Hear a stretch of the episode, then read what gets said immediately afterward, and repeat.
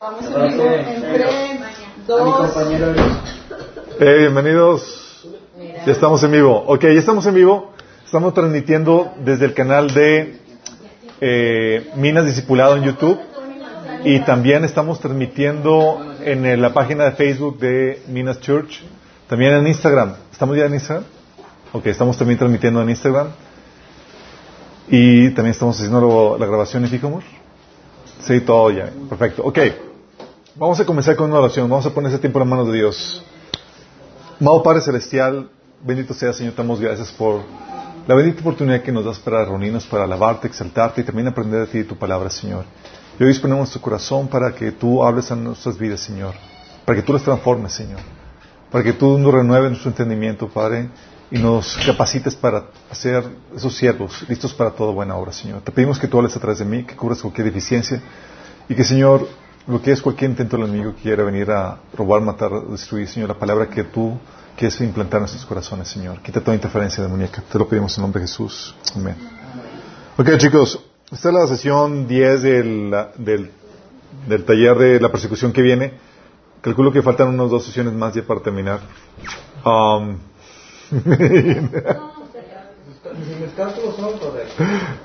no prometo nada, pero sí, esperamos que esto sea tal como lo, lo estoy previendo. Hoy vamos a ver la preparación espiritual. Hemos estado platicando acerca del tema de la persecución. Hemos estado platicando cómo el asunto de la persecución ha estado siempre acompañado junto con el Evangelio. Lamentablemente esa advertencia se dejó de dar al, en la iglesia. Y en vez de prometerte persecución y prepararte para ello, se te prometió prosperidad, que todo te va a ir bien, que no te va a pasar nada malo, que todo va a estar chido. Sí, bueno. Entonces, para muchos la persecución o las tribulaciones que una persona vive por, la, por causa de la fe cristiana les pesca de sorpresa, desprevenidos. Y luego andan todos tanteados y, y sufren el, ¿cómo se le llama? El desencanto. Sí, donde, uh, pues a mí nadie me dijo esto, me prometieron todo lo contrario. Y por eso muchos abandonan la fe. Sin embargo, cuando hablamos de la persecución, no solamente hablamos de, la, de, las tribulaciones que uno vive en el día a día, sino también de ese periodo de tiempo previo al rapto en donde eh, la sociedad y el mundo va a estar en una, se va a oponer a la fe cristiana, a tu fe, a nuestra fe. Y va a empezarse, va a empezar a, tratar de, de orillarte a que dejes, eh, el, a que abandones la fe cristiana. Va a tratar primero de convencerte a que la abandones por, por convicción propia, como por la presión que habíamos platicado, ¿se acuerdan? Si sobrevives la presión, viene la persecución y ya hemos platicado todos los eventos y las situaciones que están sucediendo alrededor del mundo para propiciar esta persecución. Y la persecución que, que hemos platicado que viene es una persecución de forma indirecta. No va a haber una legislación que diga, vamos a perseguir a los cristianos. No. Es una persecución que viene de forma indirecta, así como se hizo con Daniel, que querían ir tras Daniel, pero no encontraron nada malo para arremeter en contra de él. Y dijeron, oye, pues no, vamos a hacer, ¿qué hacemos? No podemos acusarlo de nada malo, entonces vamos a legislar algo que vaya en contra de sus prácticas religiosas, en contra de su fe. Y lo que hicieron fue legislar por un mes el que, el que se prohibiera orar a Dios, ¿se acuerdan? Y Daniel lo obedeció la ley. No. No, sí. No obedeció la ley, continuó con, su, con, eh, con sus hábitos de oración a Dios y por causa de eso fue perseguido. Bueno, la misma situación se está, eh, se está propiciando hoy en día, donde no van a atacarte por tener el título cristiano, sino por tener las prácticas cristianas, las prácticas fundamentales cristianas. Y ahí es donde vamos a tener que estar conscientes de oye, ¿qué es lo que define la práctica cristiana? ¿Qué prácticas son las por las que debo defender e incluso estar dispuesto a sufrir y dar mi vida? Y hay que definir cuáles no. Sí, de hecho hoy vamos a hablar acerca de eso. Sí. También vamos a platicar el día de hoy acerca de la preparación espiritual que debes de tener para este tipo de persecución. ¿Por qué? Porque como es de esperarse, cuando llega el tiempo de persecución, muchos saltan como palomitas, es decir, no pasan la prueba. ¿sí? Obviamente, eh, a muchos, aún que eh, ahorita no hay persecución, ya están saltando como palomitas porque por la presión del mundo. Si ahorita defender la verdad, aún cuestiones más básicas como de sentido común, como la cuestión de género y demás, eh, ya te vuelves una figura controversial por, por la verdad, hablar la verdad acerca ah, de, de eso. Entonces, estamos preparándonos acerca de esto. Vimos la vez pasada de la configuración que debe tener la iglesia para soportar la persecución. ¿Se acuerdan? cómo debe pasar de una centralización del poder a una dispersión de poder, de una dependencia al liderazgo a una eh, autosuficiencia por parte de los laicos, donde preparas a los laicos para que sean maduros y demás líderes, y de y también de, una estructura eh, que gira alrededor del edificio a una estructura que gira alrededor de los congregantes, sin importar el edificio. Eso es básico.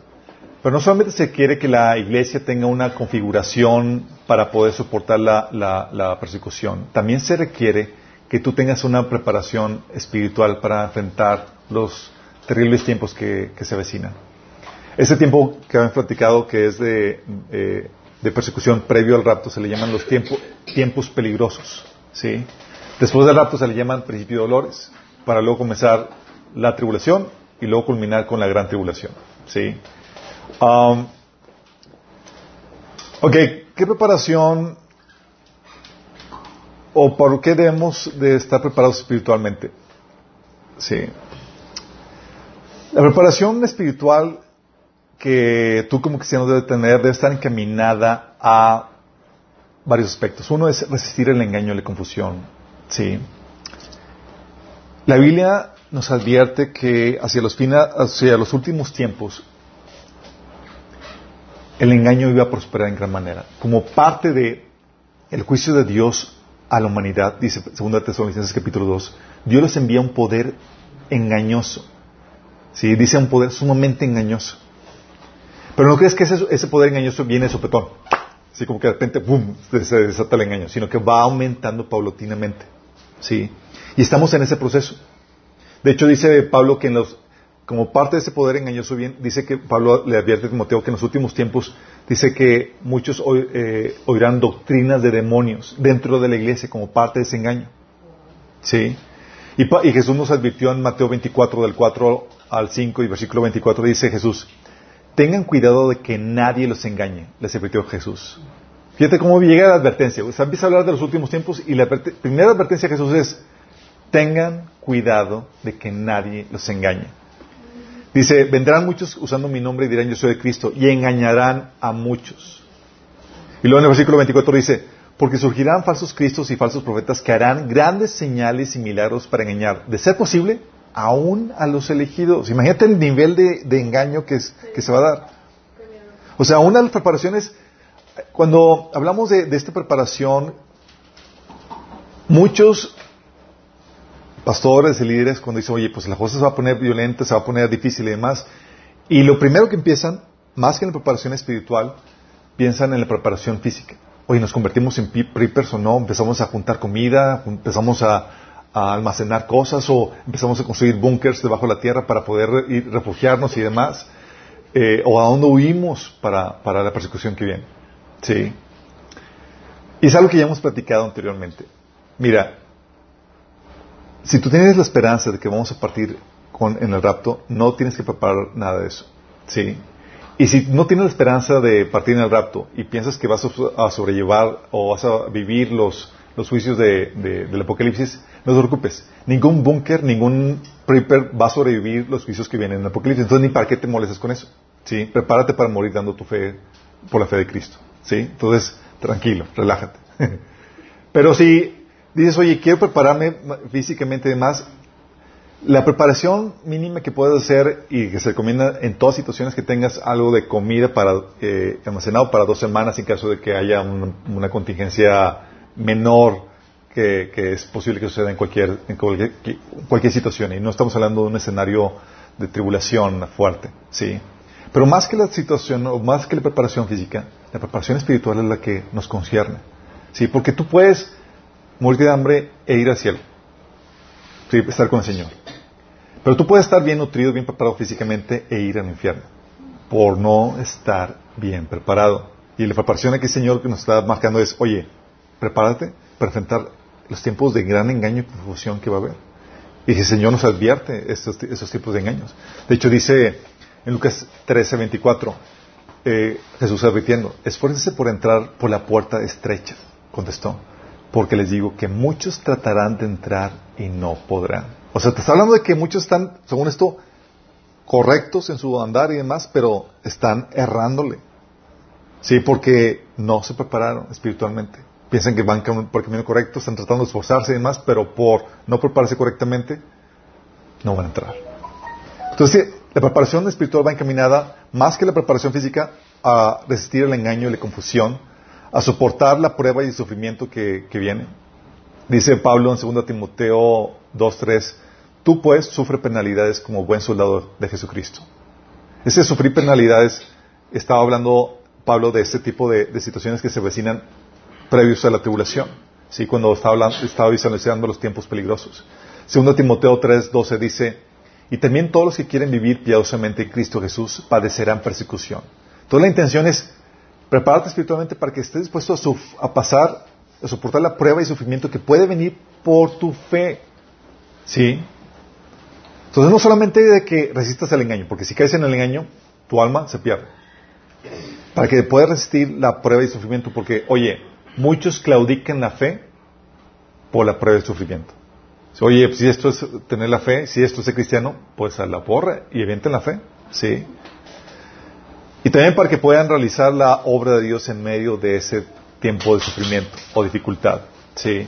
Dice Pablo en 2 Timoteo 4:5, pero tú debes mantener la mente clara en toda situación. No tengas miedo de sufrir por el Señor. Ocúpate en decirles a otros la buena noticia y lleva a cabo todo el ministerio que Dios te dio. Fíjate, Pablo, le dice Pablo a Timoteo, van a tiempos difíciles, si por medio de eso, no dejes de llevar a cabo tu ministerio. Porque una de las cosas, o una de las, de las tentaciones que uno vive en medio de la, de la, de, la persecución es, pues me retraigo, me escondo y dejo de hacer la labor de Cristo. Cuando es, no, en medio de esa situación es cuando más se requiere y aunque me cueste la vida, debemos estar dispuestos a hacerlo. Sí. Dice en 2 Timoteo 4.2 que, dice Pablo Timoteo, predique la palabra, persiste en hacerlo, sea o no sea oportuno, corrige, reprende, anima con mucha paciencia sin dejar de enseñar. Fíjate cómo dice que persiste en hacerlo, sea o no sea tiempo oportuno. Sí. Y es aquí donde Pedro, hablando de, un contexto de persecución, le dice que, que resistamos la fe y que estamos siempre preparados para responder a todo el que les pide razón de la esperanza que hay en ustedes. Si, oye, si vamos a, si vamos a ser perseguidos por nuestra fe, tenemos que estar dispuestos, tenemos que estar listos para presentar razón de la esperanza que tenemos.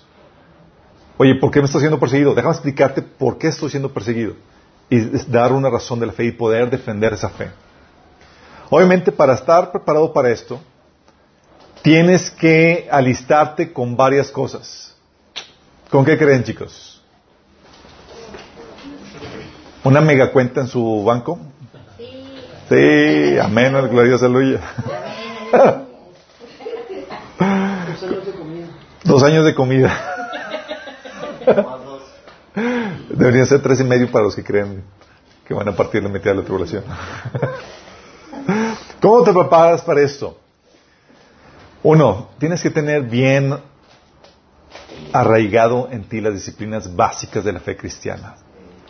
En el taller de introducción, que ya empezaron a ver algunos aquí, vemos los cuatro hábitos de la fe cristiana.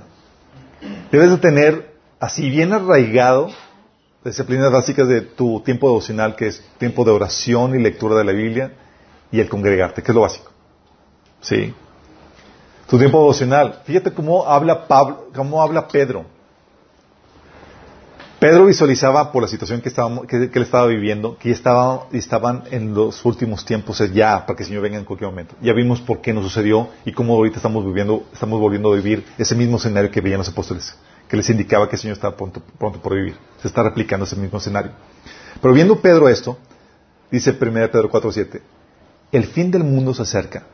Por consiguiente, sean serios y disciplinados en sus oraciones. O sea, no estás jugando con, con. Tus tiempos devocionales, tu tiempo de oración personal, serio y disciplinado. No es como que hoy, como, imagínate Pedro haciendo la pregunta, ¿cómo es con tu tiempo, tus tiempos de oración personal? Tus, tus tiempos de oración, eh, pues hace un buen que no, pero y disciplinado. O sea, no, no, estamos en los tiempos donde podrías, podrías vivir tu fe cristiana con semanas sin tener comunión con Dios, o con días sin tener comunión con Dios. Antes sí, pero en tiempos difíciles como los que estamos empezando a vivir, o sea, no te puedes dar el privilegio de desconectarte de Dios. ¿Sí? Y luego también el congregarse en, Hebreos 10, 25, fíjate lo que dice el autor de Hebreos. Dice, no dejemos de congregarnos como lo hacen algunos, sino animémonos unos a otros, sobre todo ahora que el día de su regreso se acerca. El apóstol Pedro, oye, la venida del Señor se acerca, el fin del mundo se acerca. Tus tiempos de oración. Diligente, disciplinado. El autor de Hebreos, oye, el Señor ya regresa. Tus tiempos de congregarte. ¿Por qué, chicos? Porque ellos sabían que previo a la venida del Señor las cosas iban a estar bien difíciles para mantenerte en la fe. Lo normal es que te enfríes o que te apartes del Señor.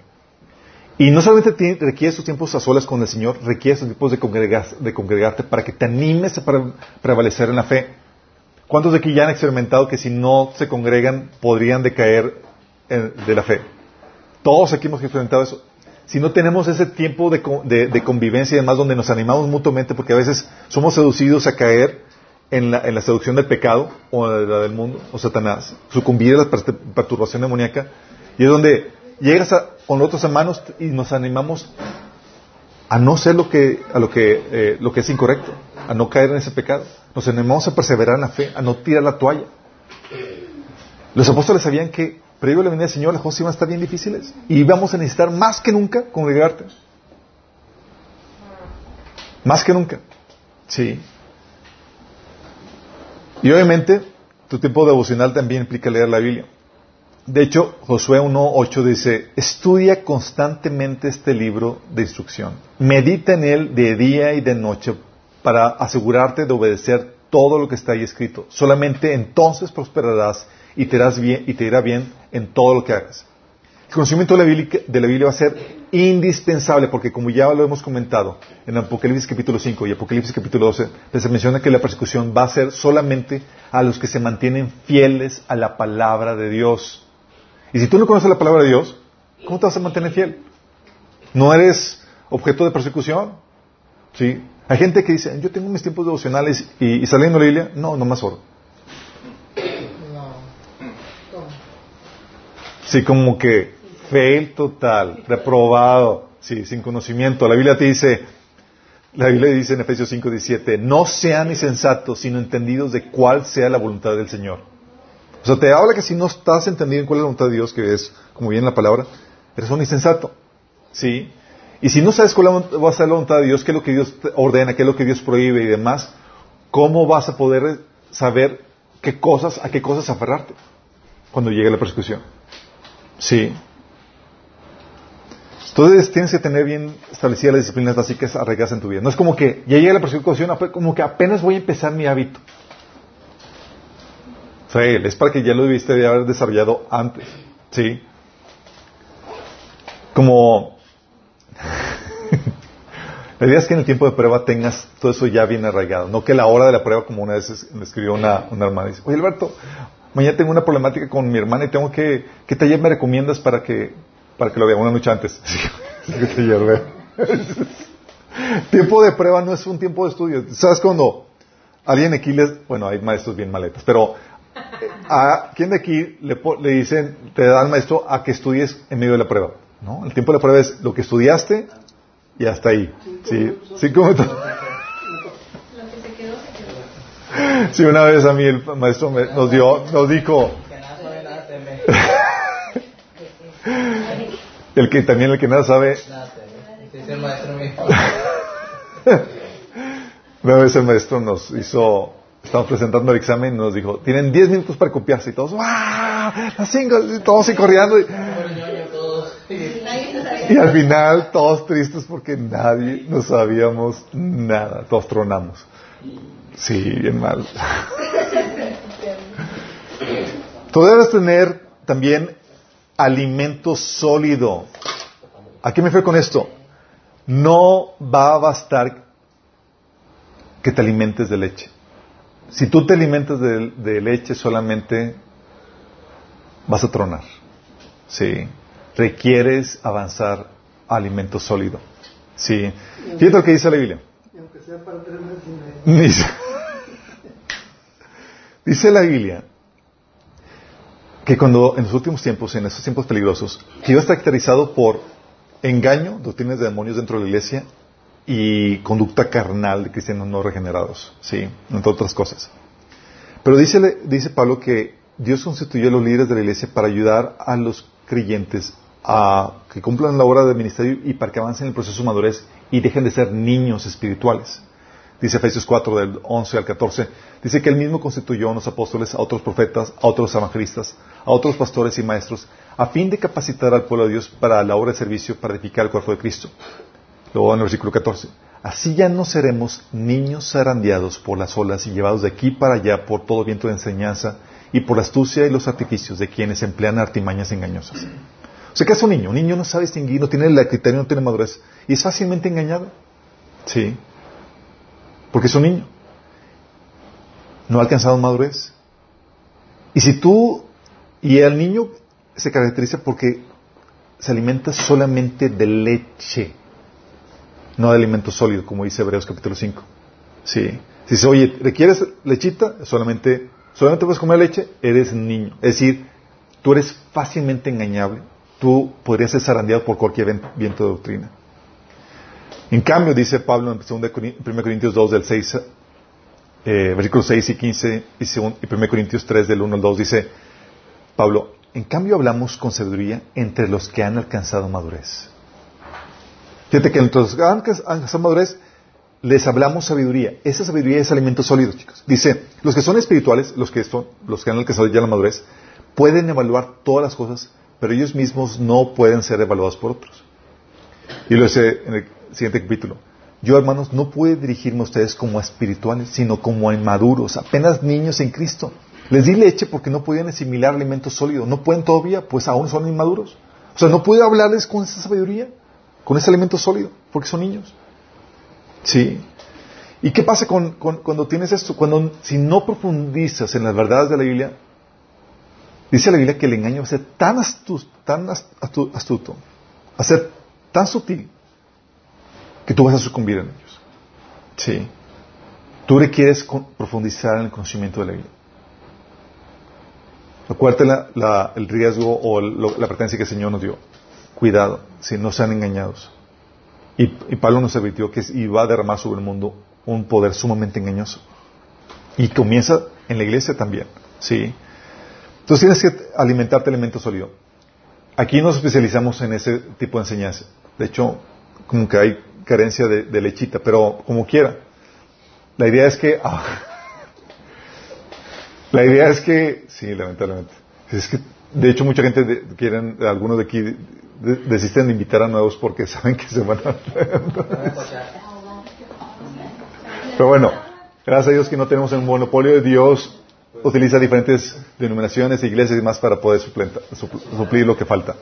Pero debes avanzar en este conocimiento de la Biblia debes de profundizar, sí, en él, por causa del engaño que viene. Y aparte, no solamente por causa del engaño. En tiempo de persecución, el liderazgo se dispersa y tú debes estar listo para enseñar a otros. Y no es como que, ah, pues no sé, ah, no sé cómo ayudar a otras personas porque me quedé en lechito. Sí. Tú debes de dar respuesta a otras personas. Sí, para que te puedas multiplicar como debe ser. También, como parte de de la preparación para la persecución que viene, debes pasar los procesos que Dios pone en tu vida para tu madurez. Déjame aclararte esto. Si estamos conscientes, aquí la mayoría, que Dios permite situaciones difíciles en tu vida. ¿Sí los han experimentado? ok. Son tus campos de entrenamiento para una posible persecución, chicos. ¿Por qué? Porque si tú claudicas medio de tus pruebitas, olvídate que vas a resistir un tiempo de persecución bien en serio. ¿Sí? Si tú te estás ahogando ahorita en un vaso de agua, olvídate que vayas a pasar una inundación. Sí. Dice Pablo en Romanos 5 del 3 al 4, también nos alegramos al enfrentar pruebas y dificultades, porque sabemos que nos ayudan a desarrollar resistencia. Y la resistencia desarrolla firmeza de carácter y de carácter fortalece nuestra esperanza segura de salvación. Y muchos lo que buscan es huir del trato de Dios. De situaciones difíciles, ay, es que me están insultando, ay, es que me, eh, maltrataron aquí, y empiezan con sus cosas y no están, no aplican la madurez de Cristo que se requiere, que lo que Dios está permitiendo en esa situación, que quiere que desarrolles esa madurez para que puedas pasar victoriosamente de esas situaciones. Si no te sometes a esos procesos, tú estás desperdiciando esa preparación que Dios quiere para que puedas enfrentar cosas más difíciles. Sí. Y déjame decirte, todo, hasta la persecución puede venir más compleja, más difícil, más frontal. Y si no pudiste avanzar en cosas o en pequeñeces, ¿tú crees que vas a pasar cosas más difíciles? En lo más mínimo. Por eso debes estar dispuesto a pasar los procesos de Dios para tu, para, tu madurez. Como dice también Santiago 1 del 2 al, 4, dice que sean, tengan, considérense muy dichosos, cuando, cuando pasen por diversas pruebas. Y hay muchos que, en vez de estar dichosos, en vez de, aprovechar los tiempos de, de, dificultades, de alegrarnos en medio de ellos, lo que están buscando es cómo salir y cómo ir de ellos.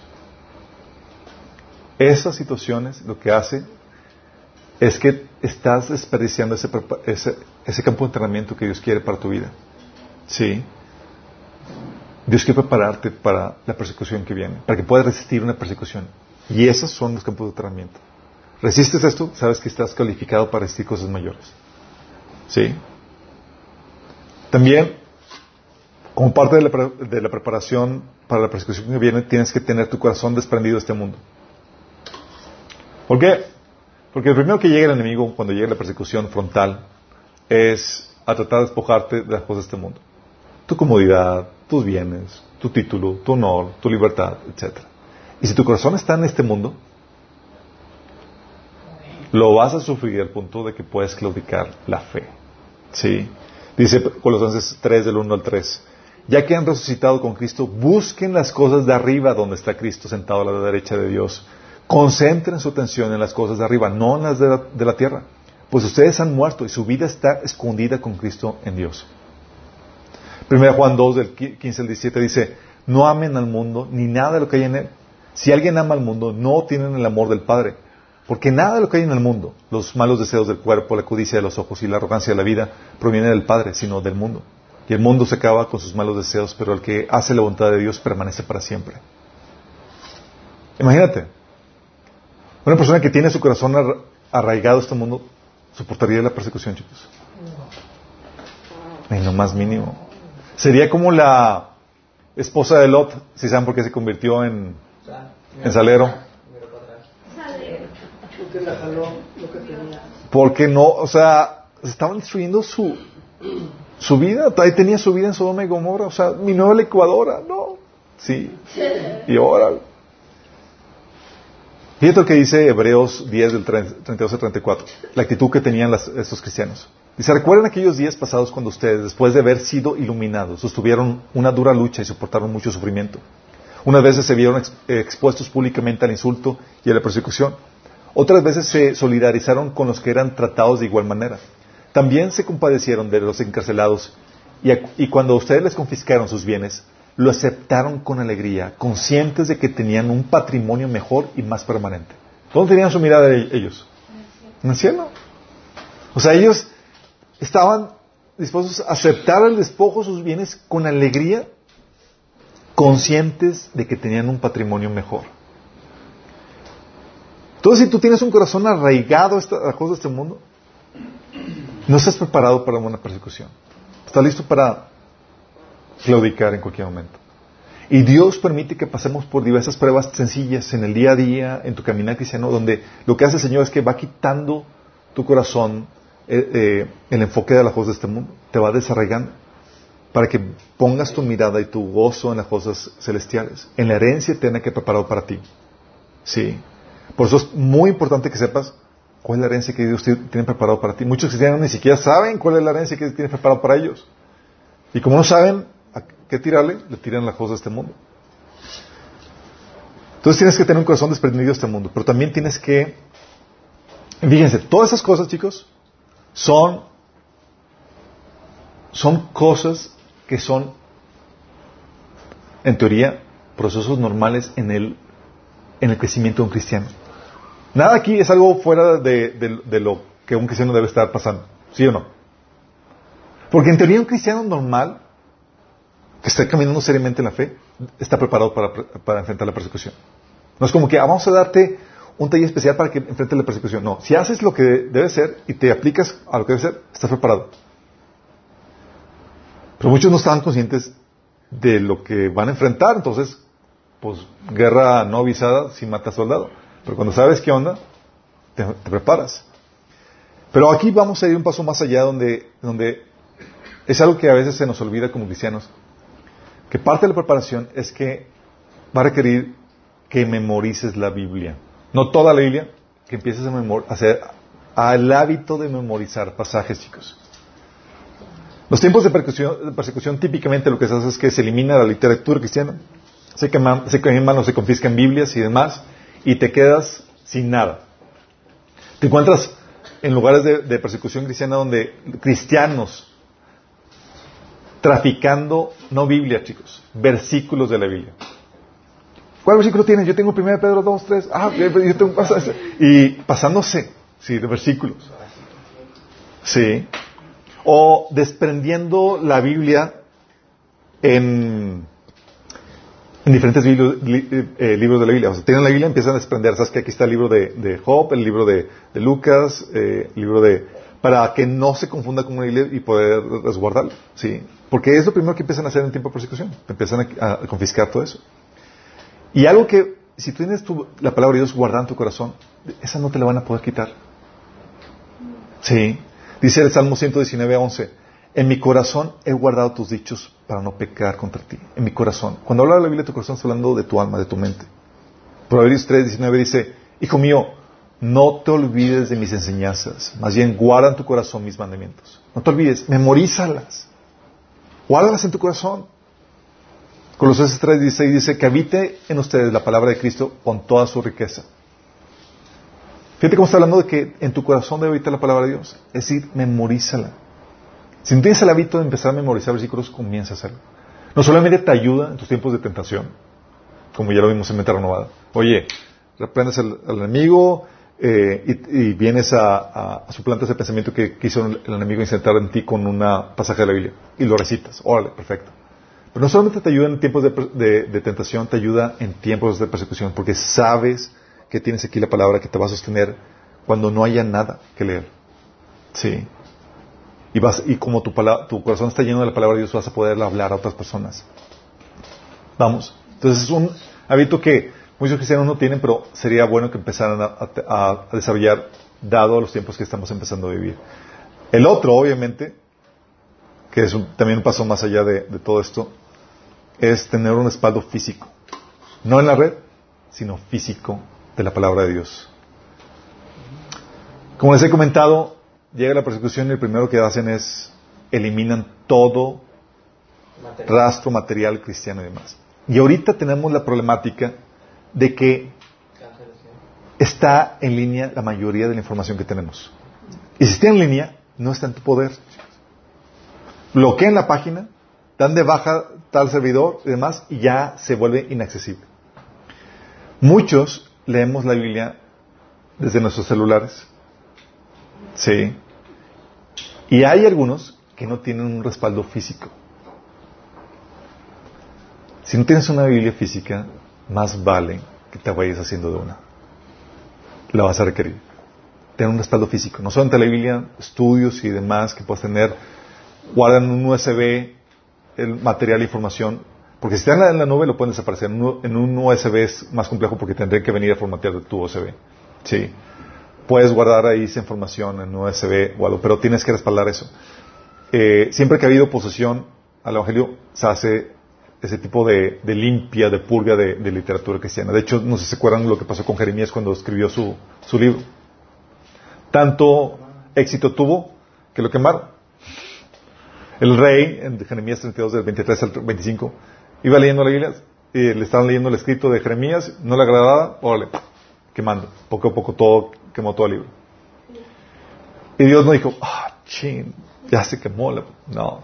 Dios sigue hablando. Y Dios le habló a Jeremías y le dijo, vuelve a escribir todo lo que, lo que, lo que eh, te había dicho y añádale unas cuantas más, unas cuantas testigos más por. Es único cuando tomas el canal, ¿no? Sube otra los videos. sí. Sí. es que, mira, yo tuve que aprender la lección a la, a la, a la mala. Nosotros tenemos todo el material discipulado publicado en, en YouTube. YouTube, como obviamente los videos pesan bastante, mi computadora ya no da, ya no da abasto para todo. Y YouTube, y pues dije, pues los tengo respaldo en YouTube, ¿qué, puedo hacer? Pues YouTube un día se le, se le quiso y borró todos los videos. ¿Y yo tenía respaldo de ellos? No. Desapareció todo el material que habíamos dedicado tres años en, en desarrollar. Estaba despenequeado. Gracias a Dios que yo había dejado respaldado los audios nada más. Sí. Entonces nos dimos a la cometida de volver a grabar todo el material de, de, de discipulado en video. Y ahora sigue respaldando todo. Sí.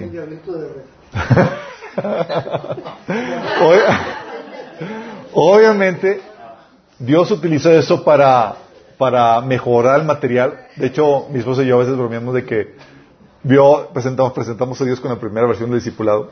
Y dijo Dios, no, lo vuelves a hacer. Porque, y obviamente, pudimos mejorar, pudimos mejorar mucho más todo lo que hemos hecho. Sí. Sí, no, no, no se compara. sí, como que ya ensayaste, vuelvo a hacer otra vez. Sí. Entonces, pudimos ya, no, fuimos novateados, pues ya con experiencia y más pudimos, sabes que respaldar todo eso. Por eso también tenemos el kit del Rapto y, y, en UCBs y memorias y más para tener, para que no solamente esté en línea, que puedan tener material físico en USBs, impreso y demás para poder contrarrestar cualquier persecución que pueda levantarse contra, la fe cristiana. Entonces, material en un USB, material impreso, no tienes tu Biblia es, eh, eh, en formato físico, cómprate una. Sí. Eso es como te preparas para la persecución que viene. Oye, que me, ¿cómo me preparo físicamente? Con pesas. Así como que empieza a, desarrollar condición física para que, se, para que corras y no te alcancen. No, eh.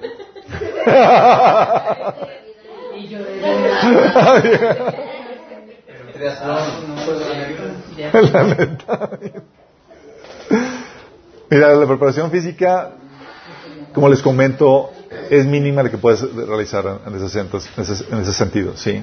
Hay hermanos que ya se preparan con casas fuera de la, de la ciudad, con terrenos eh, como eh, auto con sustentables y demás. Pero como te comento, llega la persecución y es van a van a pescarte donde quiera que, que estés ahí. Sí. Aquí va a ser lo interesante es que que aprendas a manejarte con mucha sucia para poder dispersar tu, vida, tu fe cristiana y vivir tu vida cristiana en medio de un ambiente de oposición. Sí, donde quiera que estés. Ok, pero eso nos lleva a, ok, voy a ser perseguido por mi fe, bien, pero exactamente, ¿qué es aquello por lo cual debo estar dispuesto a dar mi vida? Porque hay cosas que digo, si voy a ser perseguido, pues, ¿qué cosas sí, por qué cosas no? Sí, tal vez, oye, te prohíben el, el que los cristianos se congreguen. ¿Debo de arriesgar mi vida por congregarme? ¿O se vale, o se vale que no? ¿Sí? Oye, ¿qué cosas sí que no? Mira, debes entender que aquí es donde debes entender aquellos aspectos de la fe por los cuales debes estar dispuesto a sufrir, ¿por qué no? Sí, porque eso te va a ahorrar la, la, la molestia de que, oye, si sabes distinguir por qué cosas no, pues con gusto cedes, ¿sí?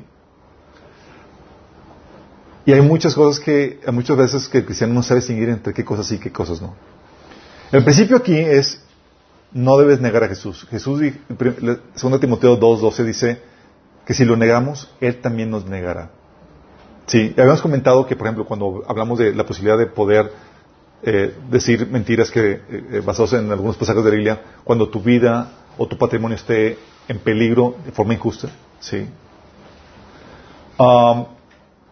Se nos prohíbe que en cualquier caso de nuestra fe no, pueda, no debemos de mentir.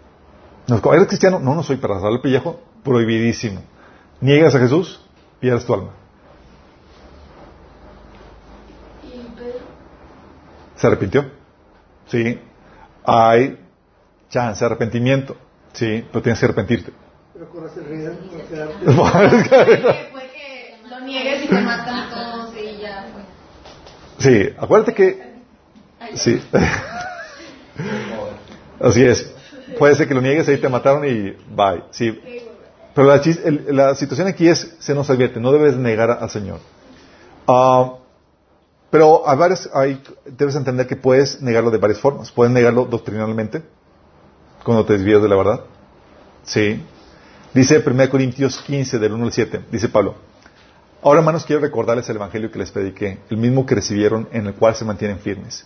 Mediante este evangelio son salvos si se aferran a la palabra que les prediqué, de otro modo habrán creído en vano. O sea, si me desvío del evangelio, bye, ya negué la fe, mi alma está perdida.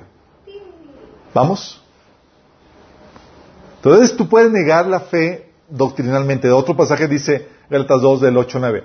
Pero aun si alguno de nosotros, un ángel del cielo, les predica un evangelio distinto del que les hemos predicado, que caiga bajo maldición. Como ya lo hemos dicho, ahora lo repito, si alguien les anda predicando un evangelio distinto del que recibieron, que caiga bajo maldición. ¿Por qué, ¿Por qué tan severa eh, la palabra de, Pablo de, maldecir a un mensaje diferente al evangelio? Porque si tú crees un mensaje diferente al evangelio, un evangelio apócrifo, tu alma está condenada. O creencias en la tradición, las cuales no vengan en la Biblia. Entonces tú puedes negarlo doctrinalmente. De hecho, por eso en 1 Timoteo 4:16 le dice Pablo a Timoteo, ten cuidado de ti mismo y de la doctrina. Persiste en ello, pues haciendo esto te salvarás a ti mismo y a los que te oyeren. O sea, me dio la doctrina, bye. Puedes decirle adiós al cielo, a la presencia de Dios, y yo al infierno. Uh, dice 1 Juan 4, de 2 al 3. Esta es la manera en que sabremos si tiene o no el Espíritu de Dios. Si una persona que afirma ser profeta reconoce que Jesucristo vino en un cuerpo humano, esa persona tiene el Espíritu de Dios. Pero si alguien afirma ser profeta y no reconoce la verdad acerca de Jesús, aquella persona no es de Dios. Tal persona tiene el Espíritu del Anticristo, del cual ustedes oyeron que viene al mundo y de hecho ya está aquí. Pero si no habla la verdad de Jesús, bye. Entonces puedes, puedes negarlo doctrinalmente, pero también puedes negarlo conductualmente, con tu conducta. Dice Pablo en 1 Timoteo 5.8 que el que no provee para los suyos y sobre todo para los de su propia casa, ha negado la fe y es peor que un incrédulo. Fíjate que aquí no está negando doctrinalmente, están negando lo que conductualmente. Si la persona se dice cristiana, pero ya negó la fe, vóytelas. ¿Por qué? Porque ha, negado con su conducta las doctrinas básicas de la fe cristiana. Sí. De hecho, Filipenses 3, del 18 al 19, dice Pablo acerca de algunos cristianos. Como les hemos dicho a menudo y ahora lo repito hasta con lágrimas, muchos se comportan como enemigos de la cruz de Cristo. Su destino es la destrucción, adoran al Dios de sus propios deseos y se enorgullecen de lo que es su vergüenza. Solo piensan en lo terrenal. ¿Qué dice? Se comportan como enemigos de la cruz de Cristo y su destino es su destrucción. ¡Qué fuerte! ¿Por qué? Porque puedes negar con tu conducta la fe cristiana. Sí. Oye, te dices cristiano, pero con tu conducta lo niegas. Sí. Pero también lo puedes negar con tu actitud. Es decir, con lo que amas, con lo, con lo que crees. Sí, con lo, con, sí, con lo que amas. ¿Cómo, está tu corazón en este sentido? ¿Te acuerdas lo que Jesús le dijo a la iglesia de la Odisea? Era una, estaba negando Jesús con su actitud. Estaba amando más a las cosas de este mundo. Dice, esto dice el amén, el testigo fiel y verás, el soberano de la creación de Dios. Conozco tus obras, sé que no eres ni frío ni caliente. Ojalá fueras lo uno o lo otro. Por lo tanto, como no eres ni frío ni caliente, sino tibio, estoy por vomitarte de mi boca. O sea, por la tibieza, por su actitud, te, te va a vomitar. Dice, tú dices, soy rico y me han enriquecido y no me hace falta nada, pero no te das cuenta de cuán infeliz, miserable, pobre, ciego y desnudo eres tú. ¿Te acuerdas el otro episodio en Santiago 4 cuando lo reprendió por su actitud el, apóstol Santiago? Dice, aun cuando si lo piden, se lo, tampoco lo reciben porque lo piden con malas intenciones, desean solamente lo que les dará placer. Adúlteros, ¿No se dan cuenta que la amistad con el mundo los convierte en enemigos de Dios? Les repito, si alguien quiere ser amigo del mundo, se hace enemigo de Dios. Es una, cuando estás negando a Dios, no con tu conducta, sino con la actitud, con lo que amas. ¿Sí? Ok. Entonces tenemos que identificar aquello por lo, cual, por estás dispuesto a dar tu vida. Estos chicos, los esenciales de la fe. ¿Por qué debes dispuesto a dar tu vida? ¿Sabes? Uno es por los escritos de la Biblia. Los 66 libros de la Biblia. Y es aquí donde, déjame platicarte algo. Porque hay un mito de que, por ejemplo, el concilio de Nicea eh, estableció cuál era el canon, ¿se acuerdan? Eh, de hecho, hay un mito que no es verdad de que los, los que fueron a, los eh, religiosos que fueron al concilio oraron de que Señor, revélanos cuáles son los libros inspirados y cuáles no, y que los eh, inspirados quedaron arriba de la mesa y los no inspirados cayeron ah, mágicamente debajo de, la mesa. Nada de eso es cierto, es, es por todo. La verdad es que los concilios no escogieron los libros que, les gustaban, sino que solamente firmaron los libros que entendían, habían formado parte, eh, funcionaban como documentos fundacionales para la fe cristiana. Es decir, los concilios estaban declarando cómo habían sido las cosas, no como ellos querían que fueran. Ya se habían aceptado, eran de, conocimiento común cuáles escritos eran los inspirados por Pablo y no, y era por, tenía autor, autoría apostólica, Sabemos que era Pablo el que lo escribió, sí o no. Sí, por ejemplo. Por eso los concilios no crearon, no autorizaron o determinaron el canon. El canon simplemente fueron parte del proceso de reconocer un canon que ya estaba ahí. Y esto, pero sin embargo, los, los, el concilio, por ejemplo, de Nicea, lo que hicieron fueron, fueron reconocer oficialmente esos escritos. ¿Por qué? Déjame explicarte.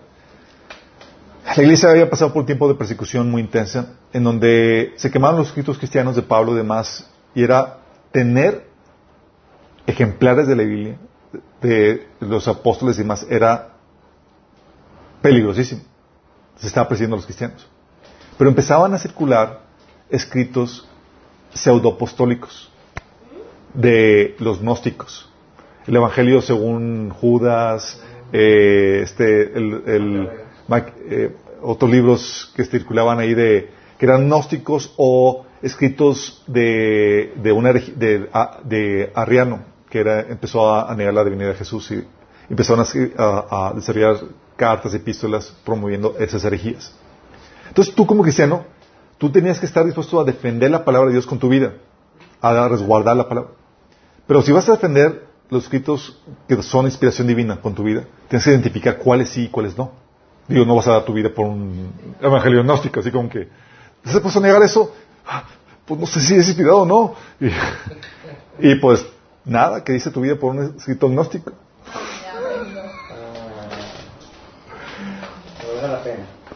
La idea es que sepa distinguir por qué sí y por qué no. Sí, que no te pesquen en curva. ¿Qué libros? Sí. Los libros canónicos son los 66 libros que vienen en la Biblia, que vienen en la Biblia protestante, chicos no la católica. La Biblia católica y es um, la Biblia católica añadió en el Concilio de Trento ahí después de la, de la Reforma Protestante añadió Tobías, Judith, Sabiduría, Eclesiástico, Baruch, Primera de Macabeos, Segunda de Macabeos. Oye, que te piden negar esos libros con gusto. Que hay que darle vida por esos libros, Nel pastel. ¿Sale? Oye, que van a quemarlos y más, quémenlos. ¿Sale? No hay problema por eso. ¿Sale? Pero por los otros 66 libros que vienen en la Biblia, tenemos que defender esos escritos y estar dispuestos a dar nuestra vida por, por, ellos. ¿Vamos? Oye, que el libro de Enoch tampoco es inspirado. Sí, Judas eh, eh, citó el, una profecía de Enoch, pero el libro de Enoch en sí, como no se sabe qué parte es de la inspirada y qué parte no, se desecha por completo. ¿Sale? Lo puedes leer, está muy interesante, pero no se toma como un artículo de fe, simplemente como cultura general. ¿Vamos? Entonces, oye, que van a quemar el libro de la fe, hay que defenderlo, hay que, hay que, van a quemar el libro de Enoch. puedes ser de él sin ninguna problemática. ¿Sale? Oye, el libro de Mormón, sí, ese, de hecho, con toda confianza. Sírvanse. No, no, no debes de dar tu vida por eso, esos otros libros. Sí, oye, e incluso, oye, que van a quemar la traducción del Nuevo Mundo, de la, la Biblia, la traducción del Nuevo Mundo de los Testigos de Jehová. Esa traducción, chicos, está tan distorsionada ya que ya ni para defenderla. Sí, ya ni para defenderla, así ese punto. Está muy adulterada ya la, la, versión. Está es terrible lo que han hecho eh, los, los testigos de Jehová en ese sentido. Oye, dar tu vida por otros libros cristianos. Oye, es que este libro lo escribió Joel Austin. libro cautivante y demás. Y,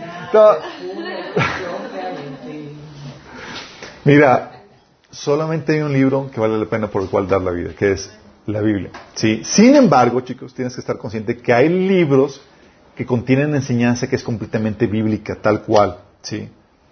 Que si se te invita a negar la fe, es invitarte a negar, si, se te invita a negar lo que está contenido en ellos, es invitarte a negar lo que viene en la Biblia, porque esa es una exposición de lo que dice la Biblia. Por eso cuando, por ejemplo, a, Lutero se le dijo, oye, ¿estás dispuesto a negar lo que escribiste?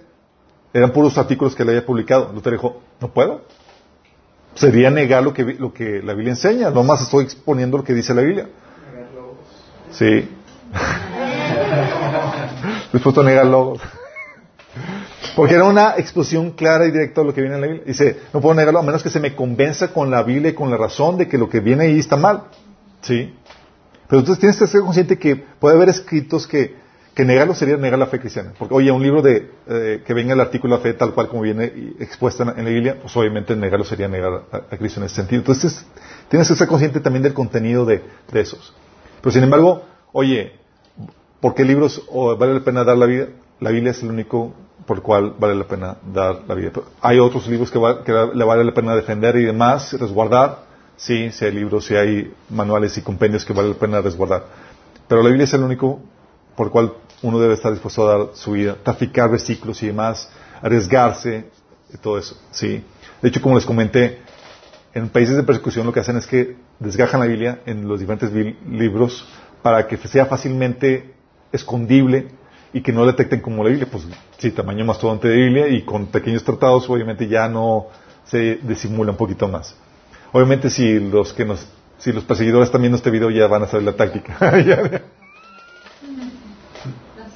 Gracias, cielos. Entonces, vamos entendiendo eso. Tienes que estar bien consciente por qué arriesgar tu vida y por qué no. La Biblia, estamos dispuestos a, arriesgar nuestra vida por él. No por los libros apócrifos, ¿sale? Ni por otro libro fuera de ellos. Aunque, como comentamos, hay libros y compendios que tienen doctrinas bíblicas que nosotros creemos y profesamos que si lo negamos sería negar lo que eh, sería negar la fe.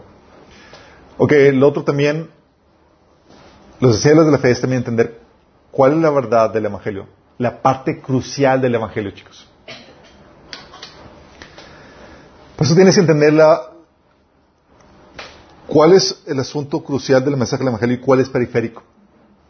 Hay asuntos que son periféricos por los cuales no vale la pena ni siquiera discutir, mucho menos dar la vida. ¿Sale? Oye, dar la vida por, por el rapto pretribulacional, no. Sí, dar la vida por, por el, eh, qué día debes de guardar el, el, el, descanso del Señor, tampoco. Sí, son asuntos periféricos, pero son asuntos cruciales, porque debes entender que si tú te desvías de ellos, tu alma está en peligro. Sí. Son asuntos cruciales, que son las verdades elementales las cuales componen el mensaje del Evangelio, así como aquellas verdades básicas de, la salvación. Y esta deja entender que son tres elementos básicos del Evangelio que debes tú comprender. Tres elementos. Que giran alrededor de quién es Jesús, qué fue lo que hizo y cuál debe ser tu respuesta. Eso lo vimos en el taller de de apologética y también en el taller de la, iglesia. ¿Quién es Jesús? Primera Juan, capítulo 4, menciona que si cualquiera que niegue la verdad acerca de Jesús es del anticristo. Y Jesús mismo dijo que si ellos, que si no creen, dijo a sus oyentes, que si no creen quién es, que, que Él es quien dice ser, en sus pecados van a morir. Identificar la identidad de la persona de Jesús es crucial para tu salvación. Si tú crees que Él es alguien de forma incorrecta a lo que viene en la Biblia, a la descripción que viene en la Biblia, tu alma está en peligro. ¿Sí? ¿Quién es Jesús? De acuerdo a la Biblia, es el Mesías, el Hijo de Dios. Dios hecho carne. 100% humano, 100% Dios. Él es Jehová, lo que la Biblia se llama, se traduce como el Señor. Él es el único camino a Dios, el Salvador del mundo, el Rey prometido que trae eh, el reino de Dios. Al mismo nivel que el Espíritu Santo y que el Padre. El mismo nivel que el Espíritu Santo y que el Padre. ¿Qué herejías giran alrededor de la identidad de Jesús? Para unos es solamente fue un maestro. ¿Tú crees que Jesús fue solamente un maestro? No eres salvo. Sí. Para otros fue uno de los profetas, fue uno de, los muchos profetas que Dios ha enviado, como eh, el profeta eh, Alá, Mahoma, eh, Bahá'í y demás. ¿Crees que nada más fue un profeta? Ya te desviaste del Evangelio. ¿sí? Para otros es, fue un avatar como el hinduismo. ¿sí? o para otros fue un líder moral como el ateísmo, dice. O que dicen que no fue Dios, sino un Dios. ¿Sí? No el Dios creador de todo, como dicen los testigos de Jehová. O también los mormones que dicen que fue, que fue un, ser engendrado hermano de Satanás. Sí, también. Eh, los mormones, así es. O los gnósticos que dicen que Jesús no vino en carne, sino que, como para ellos los gnósticos, la materia y el espíritu se, se contraponen. Jesús no pudo haber venido en algo, en algo físico corrompido, sino que que se presentó como un ser espiritual y que daba la apariencia física, pero la verdad nunca fue una persona encarnada. O, o que es una energía. Todas las cuestiones, si tú crees alguna de estas herejías, no eres salvo. Ya creíste, ya te desviaste del Evangelio. ¿Vamos? Entonces, gira es, ¿quién es Jesús? Pero no solamente saber quién es Jesús, qué fue lo que hizo. Debes de creer que, cargó nuestros pecados muriendo en la cruz para ofrecernos el perdón de pecados, vida eterna y entrar al reino de forma gratuita. Te repito, cargó con nuestros pecados muriendo en la cruz para ofrecernos el perdón de pecados, vida eterna y entrada en su reino de forma gratuita. Resucitó el tercer día, se apareció ante muchos testigos, fue llevado al cielo y volverá otra vez a establecer su reino. Eso fue lo que hizo y es lo que va a hacer. ¿Vale? Si tú crees que lo que hizo en la cruz no fue suficiente y que necesitas tus obras, o la intercesión de santos o algún otro ser para compensar lo que él hizo, no es algo. No estás siguiendo bien lo que él hizo. ¿Sí? Si crees que, lo que hizo Jesús en la cruz no fue un sacrificio propiciatorio, es decir, un sacrificio para aplacar la ira de Dios que estaba, que estaba en contra tuya, sino que fue víctima de un complot judío romano, caíste en una herejía. De hecho, hay un libro que se llama mm, Uritia, Urubia o algo así, eh, de, que me estaba leyendo un, un, un, hermano. Y me dice, oye, estoy leyendo este libro, ¿qué te parece? Lo googleé tantito. Y ellos eh, te presentan esa, ese libro como una revelación de Jesús con sus enseñanzas. Y en el libro, en, el resumen, menciona que eh, hay una página que viene el resumen de, las doctrinas que, se enseñan ahí y ahí mencionan que el sacrificio de Jesús no fue un sacrificio propiciatorio para aplacar la ira de Dios y para hacer su justicia, sino que fue un sacrificio para ganar el corazón de las personas, para mostrar cuánto nos ama Señor. Pero nada más, que no, que el mostrar a un Dios iracundo o eh, lleno de ira con, con los seres amados que somos nosotros, se contrapone con el mensaje de Cristo. Para guardar las apariencias. Exactamente, nada más para mostrar que eh, murió de forma sacrificial así para, para ganarnos más nuestro corazón. Así es, para que te dé ternura y puedas. Bueno, ¿crees eso? ¿No estás creyendo lo que realmente hizo, Jesús por ti? Es una herejía, se ha desviado del Evangelio y es digno de condenación. Lo, lo peor de todo es que, chicos, este enseñanza de que lo que hizo Jesús no fue un sacrificio propiciatorio por nuestros pecados para, satisfacer la, la, justa ira de Dios, se enseña ya en iglesias cristianas, como la de Jesús Adrián Romero. ¿Jesús qué? Sí. También en comunidad cristiana se ha enseñado este, este tipo de energía. Póncatelas. Sí, yo la he escuchado con mis, mis estos oídos. Mis estos orejitas. Sí. Um, qué eso, pero sí. Eh, también, oye, si tú crees que no resucitó realmente en cuerpo, como creen los testigos de Jehová, no estás creyendo realmente todo lo que hizo, no que no, resucitó en carne. Herejía. Te has desviado del Evangelio. No eres salvo. O para otros que murió Judas en su lugar, como creen los musulmanes. O sea, realmente Jesús no murió por ti. Crucificaron a Judas. Sí O creen que, que para otros, como, como, los judíos, que creen que murió, pero que no resucitó, sino que su cuerpo fue, fue robado. Ok, no crees en la obra de Jesús, sino que él hizo como tal, como viene el Evangelio. De hecho, Pablo menciona en 1 Corintios capítulo 15 cuál es el Evangelio. Así que Jesús murió de acuerdo a las Escrituras, por nuestros pecados de acuerdo a las Escrituras, y que resucitó al tercer día de acuerdo a las Escrituras. Sí, y que ascendió al, al, trono de Dios y demás. Entonces, ¿no crees en, en, en eso? En lo de ahora Jesús, fail total. Sí. Estás desviado de la, enseñanza crucial del Evangelio. O sea, me estás haciendo mucho. ¿No quieres sentarte donde no haya, no esté el clima, hija? Eh, la otra es tu respuesta. Es la respuesta que debes de tener el Evangelio, el mensaje de Cristo, es debemos arrepentirnos de nuestros pecados es decir, de la que la le condena, y aceptar la salvación por fe invocando su nombre. Fíjate, arrepentirnos de nuestros pecados, es decir, de lo que la condena, y aceptar la salvación por fe. Creer en lo que hizo Jesús, recibirlo por fe, invocando su nombre.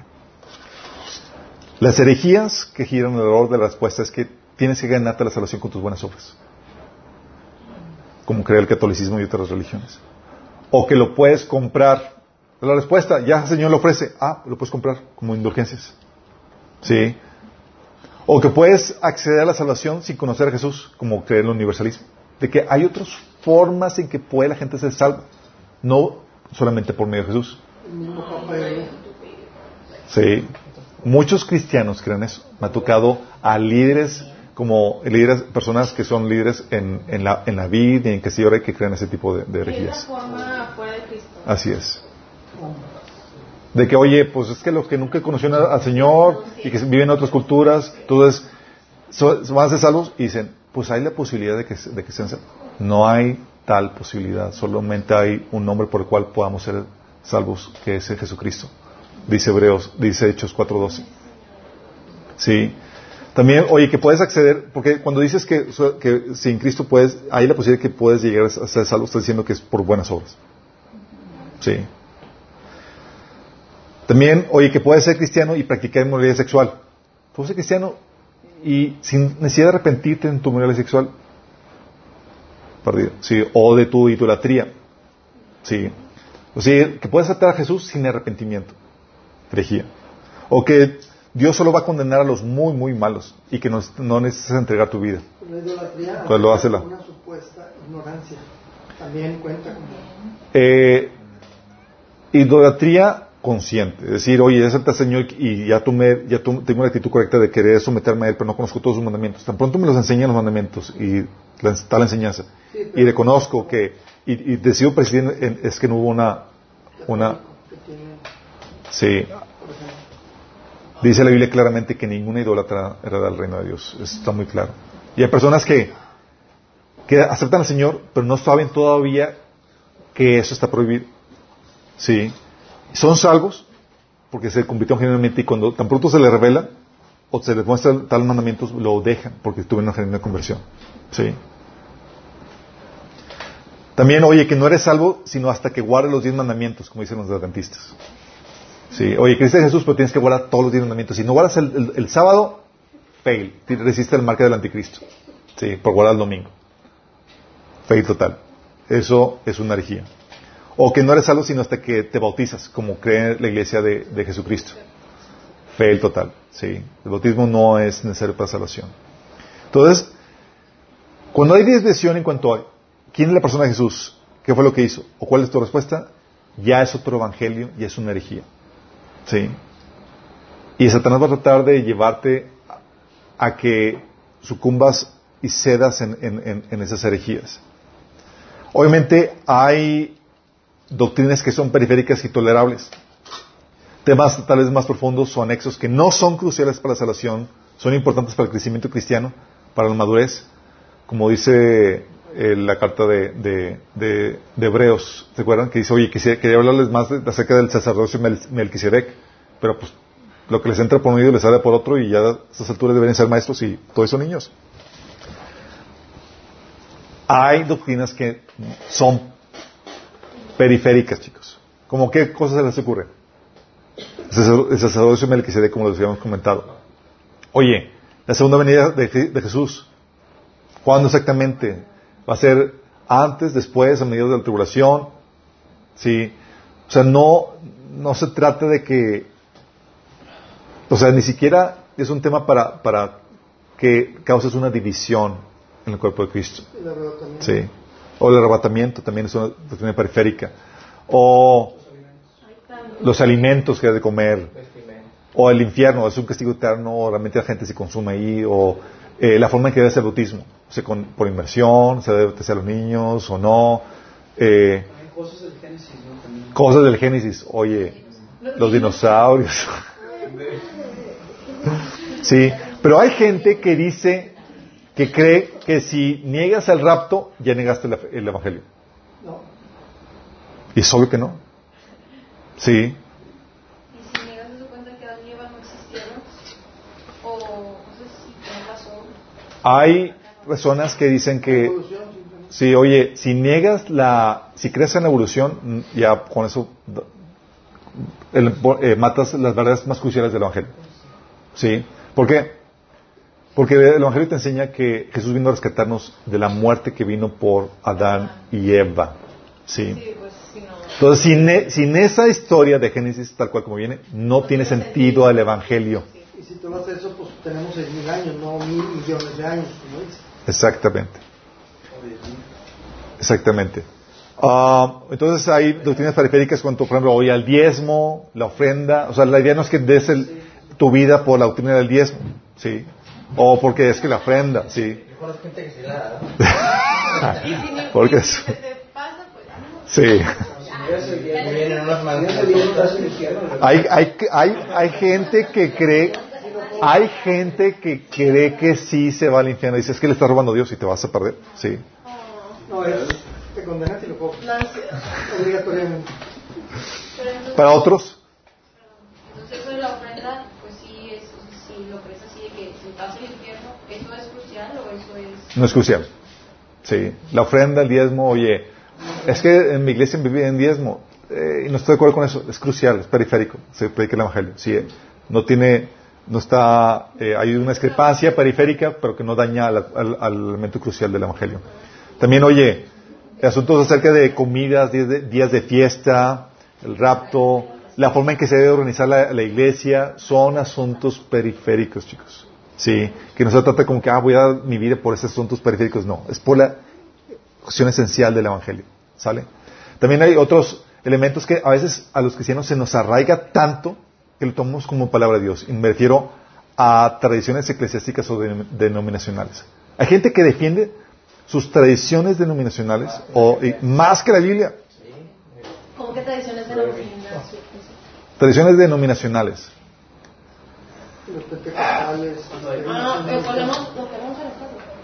Tradiciones como, oye, el día en que me debo de, de- de congregar, el tipo de vestimenta. Pa- para unos, por ejemplo, oye, si usas, si las mujeres usan pantalones están perdidas. ¿sí? Si se maquillan, se van al infierno.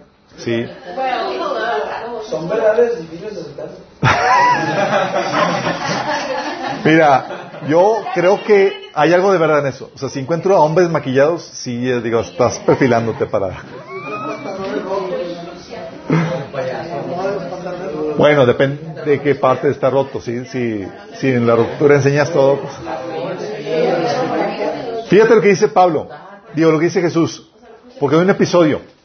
Mateo 7, Marcos 7, del 15, del 5 al 13, dice, le preguntaron los fariseos y los escribas, ¿por qué tus discípulos no andan conforme a la tradición de los ancianos, sino que comen pan con manos inmundas? Respondiendo les dijo, hipócritas, bien profetizó, que- bien amable Jesús, ¿no? Luego, si le hacen una pregunta, hipócritas. Él iba al punto. No, no, no. Den gracias que Jesús ahorita no está predicando ahorita. Dijo, hipócritas, bien profetizó de vosotros Isaías cuando, como está escrito, este pueblo de labios me honra, más su corazón está lejos de mí. Pues en vano me honran, enseñando como doctrinas mandamientos de hombres. Pero dejando el, manda- el mandamiento de Dios, os aferráis a la tradición de los hombres, los la- lavamientos de los jarros y de los vasos de beber, y hacéis otras muchas cosas semejantes. Les decía también, bien invalidáis el mandamiento de Dios para guardar vuestra tradición. Porque Moisés dijo, honra a tu padre y a tu madre, y el que maldiga al padre y a la madre muere irremisiblemente. Pero vosotros decís, basta que diga un hombre al padre o a la madre, es corbán, que quiere decir mi ofrenda a Dios, todo aquello que pudiera ayudarte. Y no le dejáis hacer más por su padre o por su madre, invalidando la palabra de Dios como vuestra tradición que habéis transmitido. Y muchas cosas hacéis semejantes a estas. Entonces esas cuestiones te dicen, oye, son tradiciones tan arraigadas que la gente está dispuesta a dar su vida por ello. Cuando no son necesarias. Por ejemplo, una cuestión que no es bíblica es el, el tema de la cobertura. Y mucha gente está tan arraigada que ni siquiera se ha cuestionado cuál es la base bíblica para eso. Sí. Oye, es que cobertura entiéndase como realizar un servicio para Dios sin permiso, de- con permiso que tiene que ser con permiso del, del pastor. Sabemos que, como ya hemos comentado anteriormente, la Biblia enseña que para servir a, a tu prójimo en amor, eh, sirviendo a Dios, a- tu prójimo, no necesitas un permiso. Pero sin embargo hay cuestiones de cobertura, vestimenta y otras cuestiones, de, incluso la forma que hay que alabar a Dios que están muy arraigados. ¿sí? Formas de que es el bautismo, ¿sí? etcétera, etcétera. Son cuestiones que son que no vale la pena dar la vida por ellos y que no, no tienen base bíblica. Sí, hay gente, como les comento, que están más arraigados con las tradiciones. Dicho, hasta citan al pastor más que la Biblia. Esto en serio, me ha pasado, me ha tocado. Yo en un estudio donde, donde una perso- un hermano así ya más grande, mayor, iba y era muy menos la- las soportaciones, pero de él se memorizaba todas las predicaciones de- del pastor y qué padre, digo, que, que sea tan aplicado. Pero siempre que daba una, ah, daba una aportación, siempre, ah, como dijo el pastor, en tal predicación, en tal fecha. Ah, su mecha. Uy, qué... Sí, que... ¿Cómo ¿Cómo va a pronunciar? En la predicación del discipulado. Oye, bien heavy, pero es ahí donde, hey, hey, aterricémonos. Es- la fidelidad que se nos manda a tener es a la Biblia, la palabra de Dios, por encima de tu denominación, de tu doctrina pastoral, de tu, de, aún de tus tradiciones e- eclesiásticas. ¿Vamos? Entonces, ok, si voy a dar mi vida, tengo que saber por qué mensaje voy a dar mi vida. Sí. O sea, no voy a dar mi vida por cualquier otra eh, cosa periférica o cualquier tradición que nada que ver con lo que viene en, la palabra de Dios. Y para eso tienes que distinguir o conocer la Biblia. Hay también prácticas básicas, que son prácticas por las que, eh, que atacan el corazón de la fe cristiana. Sí, que te definen como cristiano. Son prácticas ordenadas por Cristo que es, ¿sabes qué? Eres cristiano, se espera que tengas estas prácticas. Que es el compartir el Evangelio, el congregarte, el orar, el, orar, el adorar, el participar de la Santa Cena, el enseñar la palabra de Dios, el bautizarte. Bautizarte. Prácticas que dices, oye, te prohíben orar. Sobre mi chavo. Como Daniel, ¿puedes seguir orando? ¿Sí? Oye, que te prohíben compartir el Evangelio. Sobre mi chavo. Voy a seguir compartiendo el Evangelio y estoy dispuesto a dar mi vida por seguir haciendo esta práctica. Como decía en Hechos 4, del 18 al 20, dice, los llamaron los, y les ordenaron los líderes judíos les ordenaron terminantemente que dejaran de hablar y enseñar acerca del nombre de Jesús. Pero Pedro y Juan replicaron, es justo delante de Dios obedecerlos a ustedes en vez de obedecerlo a Él. Juzguen a ustedes mismos. Nosotros no podemos dejar de hablar de lo que hemos visto y oído. ¿Sí? Oye, también cabe la prudencia. Estás en, en tu trabajo y demás y, y por andar platicando y en horas de trabajo con tu colega y compartiendo lo que te despiden, no creas que te despidieron por, por, por persecución, sino por imprudente, ¿sí? Hay tiempo para todo eso, ¿sí? es que me persiguen en mi trabajo, no me dejan predicar el Evangelio. No, no, no, estás ahí para trabajar, ¿ok? Mensaje.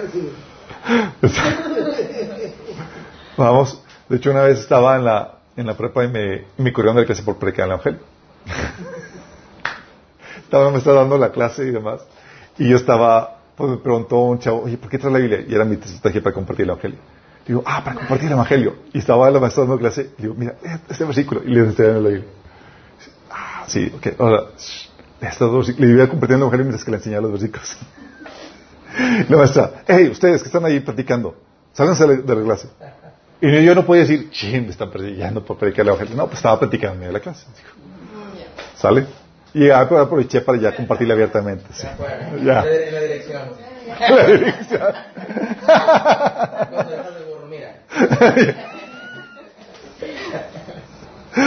Oye, el congregarse, sí.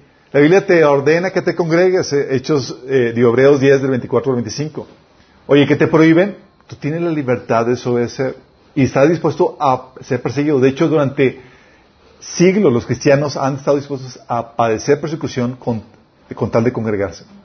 Se reunían en medio de catacumbas. ¿Por qué crees? Porque sabían lo importante, lo esencial que era congregarse. Y ellos sabían que si no se congregaban y accedían al llamado de, no congregarse, a la prohibición de no llamarse, estarían negando su fe. ¿Sí? También, oye, el orar, te prohíben orar. Tienes el ejemplo de, de este Daniel. Él no claudicó en ningún momento de eso. Ah, pues 30 días sin tenerme devocional, pues ¿qué me cuesta? Sí. Y él no claudicó, tenía la libertad de seguir orando y tenía, o sea, es que aunque me cueste la vida, estoy dispuesto a arriesgar mi vida. Y fíjate que el, edicto era fosa de leones. Sí, sí oras. Estoy dispuesto a dar mi vida con tal de llevar a cabo esa práctica que Dios me ordena tener. Sí. Y, y cuando vamos a orar, aquí en la versión, en, en la versión cristiana es, oye, si te prohíben orar a Jesús, ah, pues oro a Dios. La Biblia te enseña que el cristiano se caracteriza por invocar el nombre de Cristo. Si no sabes lo que es invocar, significa orar. Sí. La Biblia dice en 1 Corintios 1 del 1 al 12, Pablo llamado por la voluntad de Dios a ser apóstol de, de Cristo Jesús y nuestro hermano Sóstenes, a la iglesia de Dios que está en Corintio, a los que han sido santificados en Cristo Jesús y llamados a ser su pueblo santo, junto con todos los que en todas partes invocan el nombre de nuestro Señor Jesucristo. Dices que invocar es orar. Así es. Entonces lo que dice que no invoques a los muertos. Es orar a los muertos. Estás orando y el invocar ya estás orando. Así es. De hecho, eh, también por eso dice Romanos 10, del 12 al 13, no hay diferencia entre judío y gentil, pues el mismo Señor es Señor de todos, de todos y bendice abundantemente a cuantos lo invocan. La Biblia, la, la Biblia nos enseña, ok, te prohíben invocar el nombre de Jesús, prohibido para ti y para mí. Es, no, es una práctica cristiana que no podemos ceder. Al igual que el seguir compartiendo el Evangelio, al igual que congregarse, al igual que orar, ¿sí? Oye, el adorar, te prohíben adorar, sorry, estoy dispuesto a seguir, a dar mi vida con adorar al Señor. Primer mandamiento, adorarás a, a- amarás al Señor sobre toda, con toda tu mente, tu, todo tu ser y tu, eh, todo tu corazón. Pero también en Hebreos 13, 15 te dice que ofrezcamos continuamente a Dios por medio de Jesucristo un sacrificio de alabanza, es decir, el fruto de labios que confiesan su nombre. Efesios 5 de 19 al 20 dice, anímense unos a otros con salmos, himnos y canciones espirituales. Canten y alaben al Señor en el corazón, dando siempre gracias a Dios, el Padre de todo, en el nombre del Señor Jesucristo. Obviamente hay de formas a formas para adorar. En lugares donde hay persecución, no dejan de, adorar al Señor. Es algo que, como dicen, están dispuestos, no están dispuestos a ceder, pero cambian la forma. ¿Y sabes cómo hacen para adorar al Señor? En bosquedito, sin música. A veces nada más así como que balbucean. Y están todos así hablando al Señor así, en, porque los vecinos no pueden darse cuenta que hay una reunión cristiana. ¿Se imaginan? Pero no dejan de adorar al Señor. La otra, participar de la Santa Cena. Es un mandato que el Señor nos dio en Lucas 19, 22, que hiciéramos esto en conmemoración de Él. Sí. De hecho, la, la, comunidad cristiana se, acostumbraba durante siglos y demás en las congregaciones en casas a tomar la Santa Cena. Oye, en enseñar la palabra de Dios, Jesús te, te dijo que vayas de hagas discípulos a todas las naciones enseñándoles a obedecer todos los mandatos de Jesús. O sea, la palabra del Señor. Oye, que te prohíben predicar la palabra. Sorry. Es algo por lo cual estoy dispuesto a, ser perseguido, a sufrir. Sí, son prácticas esenciales de la fe cristiana. Oye, eh, el bautizarse. Cristianos durante años, especialmente, digo, eh, durante siglos, especialmente durante la, la, Inquisición, están dispuestos a dar su vida por ser bautizados de grandes. Porque ellos sabían que, oye, tengo miedo de bautizarme porque puedo perder mi vida. Uh, eso era negar a Jesús. Sí. Y lamentablemente conozco casos de cristianos que desisten bautizarse, no porque digan no estoy preparado ahorita, porque saben que si se bautizan van a encontrar el rechazo o la falta de apoyo económico de sus familias. Eso, mis señores, es negar la fe. ¿Niegas a Jesús? Bye bye contigo. Sí. Pero hoy se le dice que los cobardes no heredarán el reino de Dios. Que decían, oye, y eso no quiere decir que no encuentres un tipo oportuno para, para, para bautizarte. No es como que, ah, voy a bautizarme en medio de, ah, eh, públicamente en, un ambiente de persecución. Sí, no. Es, oye, sí, es algún mandamiento que dice la Biblia que tengo que hacer, busco un tiempo oportuno y demás, pero es algo que sé que tengo que hacer y no voy a dejar de hacerlo por miedo a que mi vida sea quitada por, por, por esa práctica. Durante la Inquisición, si alguien si se enteraban de que había sido bautizado de adulto, era igual la pena de muerte. Y los cristianos se seguían bautizando. Sí. Estaban dispuestos a dar su vida. Sabían que el Señor me ordena esto, sé que lo tengo que hacer. Buscaron un tiempo, un lugar, a veces lo hacían de noche y demás, lugar apartado y demás, pero sabían que lo tenían que hacer. Sí. Y no desistían porque, ah, ¿y si se enteran? Porque profesar la fe cristiana, como se ordena la Biblia, muchas a aplicar, está dispuesto a arriesgar tu vida. ¿Vamos? Son las prácticas. Y la otra, entonces esas prácticas no son negociables. ¿Vamos? Cristianos a lo largo de la historia no han cedido a esto y han dispuesto a sufrir por, por seguir predicando la palabra de Dios, por tener su reunión de oración, por congregarse, por leer la Biblia, por todo eso. ¿Sale? También la moral cristiana, chicos. ¿Por qué cosas sí y qué cosas no tolerar y aceptar? Mira, Dios es muy claro en cuanto a la moral cristiana. Es muy claro que hay prácticas que no se deben tolerar, ni aprobar, ni participar. ¿Sí?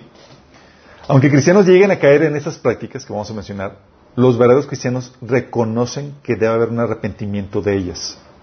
Ah, caí, no es como que no, lo estoy probando. Sí, reconozco que debe haber un arrepentimiento y reconozco que están mal. ¿Vamos? El, hecho cristiano que hagan eso, entonces, no, eh, no las sanciona como prácticas tolerables y mucho menos las aceptan ni las aprueban como tales. Dice la Biblia, por ejemplo, algunos pasajes. Romanos 1 del 18 al 32. Fíjate algunas prácticas. Dice, ciertamente la ira de Dios viene revelándose desde el cielo contra toda impiedad e injusticia de los seres humanos que con su maldad obstruyen la verdad. Me explico. Lo que se debe conocer acerca de Dios es evidente para ellos, pues Él mismo se los ha revelado. Pues desde la creación del mundo, las cualidades invisibles de Dios, es decir, su eterno poder y su naturaleza divina, se perciben claramente a través de lo que Él creó, de modo que nadie tiene excusa. A pesar de haber conocido a Dios, no, lo- no le glorificaron como Dios ni le dieron gracias, sino que se extraviaron en sus inútiles razonamientos y se les oscureció su, su insensato corazón. Aunque afirmaban ser sabios, se volvieron necios y cambiaron la gloria de Dios inmortal por imágenes que eran réplicas del hombre mortal, de las aves, de los cuadrúpedos, de los reptiles. Por eso Dios los entregó a los malos deseos de sus corazones que conducen a la impureza sexual, de modo que degradaron sus cuerpos los unos con los otros. Cambiaron la verdad de Dios por la mentira, adorando y sirviendo a los seres creados antes que el Creador, quien es bendito por siempre. Amén. Por tanto, Dios los entregó a pasiones vergonzosas. En efecto, las mujeres cambiaron las relaciones naturales por las que van contra la, naturaleza. Asimismo, los hombres dejaron las relaciones naturales con las mujeres y se encendieron en pasiones lujuriosas los unos con los otros. Hombres con hombres cometieron actos indecentes y en sí mismos recibieron el castigo que merecía su perversión. Además, como estimaron que no valía la pena tomar en cuenta el conocimiento de Dios, Él a su vez los entregó a la depravación mental para que hicieran lo que no debían hacer. Se han llenado toda clase de maldad, perversidad, avaricia, depravación. Están repletos de envidia, homicidios, se- disensiones, engaño y malicia. Son chismosos, calumniadores, enemigos de Dios, insolentes, soberbios y arrogantes. Se ingenian maldades, se rebelan contra sus padres, son insensatos, desleales, insensibles, despiadados. Saben que según el justo decreto de Dios, quienes practican tales cosas merecen la muerte. So, te da un listado de cuestiones básicas de la moralidad cristiana. 1 Corintios 6, de 9 al 10 dice, ¿no saben que los malvados no heredarán el reino de Dios? No se dejen engañar ni los fornicarios, ni los idólatras, ni los adúlteros, ni los sodomitas, ni los pervertidos sexuales, ni los ladrones, ni los ávaros, ni los borrachos, ni los calumniadores, ni los estafadores heredarán el reino de Dios. Advertencia clara. Sí, Galatas 5, del 19 al 21. Las obras de la naturaleza pecaminosa se conocen bien. Inmoralidad sexual, impureza, libertinaje, idolatría, brujería, odio, discordia, celos, arrebatos de ira, rivalidades, disensiones, sectarismos y envidia, borracheras, orgías y otras cosas parecidas. Les advierto ahora, como lo hice antes, que los que, practican tales cosas no heredarán el reino de Dios. Apocalipsis 21.8. Pero los cobardes, los incrédulos, los corruptos, los asesinos, los que cometen inmoralidades sexuales, los que practican la brujería, los que rinden culto a los ídolos y todos los mentirosos tendrán su destino en el lago de fuego que arde con azufre. Esta es la segunda muerte. Vóytelas. Entonces, ¿qué, qué prácticas? Practicar idolatría. Ya leímos en varios, varios pasajes que, allí, que les acabo de leer que los idólatras no heredarán el reino de Dios. Tienes el caso de los amigos de Daniel, Sadrach, Mesach y Abednego, que estaban dispuestos a dar su vida con tal de no caer en ese pecado, ¿se acuerdan? De que, oye, Nabucodonosor hizo la, la estatua dijeron, oye, cuando suene la música, se postran a adorar eso. Dijeron, no lo hacemos. Porque ellos sabían que si caían, incurrían en ese pecado, desechados por Dios. Y los cristianos también sabían eso, chicos. Por eso, los cristianos estaban dispuestos a dar su vida con tal de no rendir culto al emperador. La adoración, por ejemplo, del emperador había empezado como una demostración espontánea de gratitud a Roma. Pero al final del primer siglo, en los días de Domiciano, el paso final fue tomado y la adoración al César se convirtió en una obligación. Una vez al año, el ciudadano romano debe de quemar una pizca de incienso en el altar de la divinidad de César, y habiendo hecho esto, se le daba un certificado de garantía que había eh, participado en su obligación religiosa. O sea, ya quemaste tu pizca, ya te da certificado de vacuna, digo, de, de, de cumplimiento, sí, de eso. Dice, todo lo que los cristianos tenían que hacer era quemar una pizca de incienso, decir, "C- César es Señor, para recibir su certificado e irse para adorar como quisieran. Pero eso era precisamente lo que los cristianos no harían. En ningún a ningún hombre le darían el título de Señor, ese nombre guardarían para Cristo Jesús y para Él solamente. Ellos no se conformarían si siquiera formalmente. Entonces es que estaban, estaban dispuestos a ir a la coliseo, morir, con tal de no quemar esa pizca de incienso y recibir su certificado. Sí. Tú cedes a la práctica de idolatría, estás negando la fe en la práctica. Sí, en la conducta. De hecho, quiero aclarar con respecto a esto. Para muchos están todos asustados porque, están algunos asustados porque piensan que la vacunación es la marca de la bestia. No, no es. Sí. Dice, es que si me vacuno voy a negar la fe. No. Sí. No es eso. Te puedes vacunar tranquilamente. Bueno, no tan tranquilamente. Te puedes vacunar tranquilamente en el sentido de que tu alma está a salvo. Sí. tu cuerpo, quién sabe. Ahí nos platica. Dice Apocalipsis 13, al 15 al 18. Fíjate cómo el contexto de la marca. Dice que al falso profeta se le, eh, se le permitió infundir aliento a la imagen de la bestia. Hizo una imagen y se le, infun- se le permitió infundir aliento. Estamos, creemos que es la, se le da vida a la inteligencia artificial. Dice, para que la imagen hablase e hiciese matar a todo el que no lo adorase. Fíjate cómo está hablando de que es- estamos dando un, un culto a esta imagen, a esta avatar, a, este, a esta inteligencia artificial. Dice, y hacía que todos, pequeños y grandes, ricos y pobres, libres y esclavos, se les pusiese una marca en la mano derecha o en la frente, y ninguno pudiese comprar ni vender, sino que tuviese la marca o el nombre de la bestia o el, nombre de su, el número de su nombre. Fíjate, esta marca está relacionado con el culto a esta imagen, chicos. Era una forma de, ¿cómo se le llama? De voto, de alianza, de alianza, de, de reconocimiento de, de que estoy ya dentro, soy de los, de los que, de estoy de los que prueba el culto a eso, sí. Una forma de distinguir quiénes son los que adoran y quiénes no. Entonces, esa marca, que no solamente sirve como transacción comercial, era una señal de que tú rendías culto a esta imagen. Nada que ver con lo que estamos viendo ahorita. Aunque ya la tecnología se está generando, vamos en en caminos para allá, de hecho se, está aclimatando a la gente para que acepte eso. ¿Vamos? Pero no es la marca de. Entonces, para aclarar eso. La marca de bestia tiene que ver con, la, con, la, con esta práctica idólatra del culto a, a esta imagen. Entonces, practicar idolatría. Oye, ocultismo, como leímos en Apocalipsis 21, 8 y otros pasajes. La adivinación, la brujería, la hechicería, el invocar a los muertos, es decir, orar a los muertos, aunque sean santos, No es el santo. no es ser santo. Es una práctica condenable, ¿sí? Digo, y que te obligan a orar a algún otro ser y demás, al igual que los que se negaban a, pesca- a dar una- a quemar una pizca, tú y yo debemos estar dispuestos a dar nuestra vida con tal de no caer en ese tipo de pecado. Oye, inmoralidad sexual. Inmoralidad sexual es muy amplia. ¿Se acuerdan que habíamos platicado que qué, mandamientos del Antiguo Testamento se obedecen en el Nuevo Testamento? No todos los mandamientos del Nuevo Pacto son nuevos. Hay mandamientos que son traídos del Antiguo Testamento. ¿Cuáles son? Los que se reiteran en el Nuevo Testamento. Y en el Nuevo Testamento se reiteran los mandamientos de inmoralidad sexual que, tiene, que se traen del Antiguo Testamento, que son más específicos, son más detallados en el Antiguo Testamento.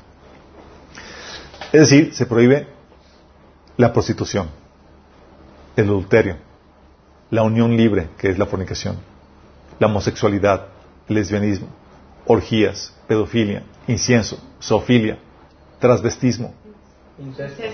Incesto. incesto. Ah, ¿Qué dije? Incesto. Perdón. Ah.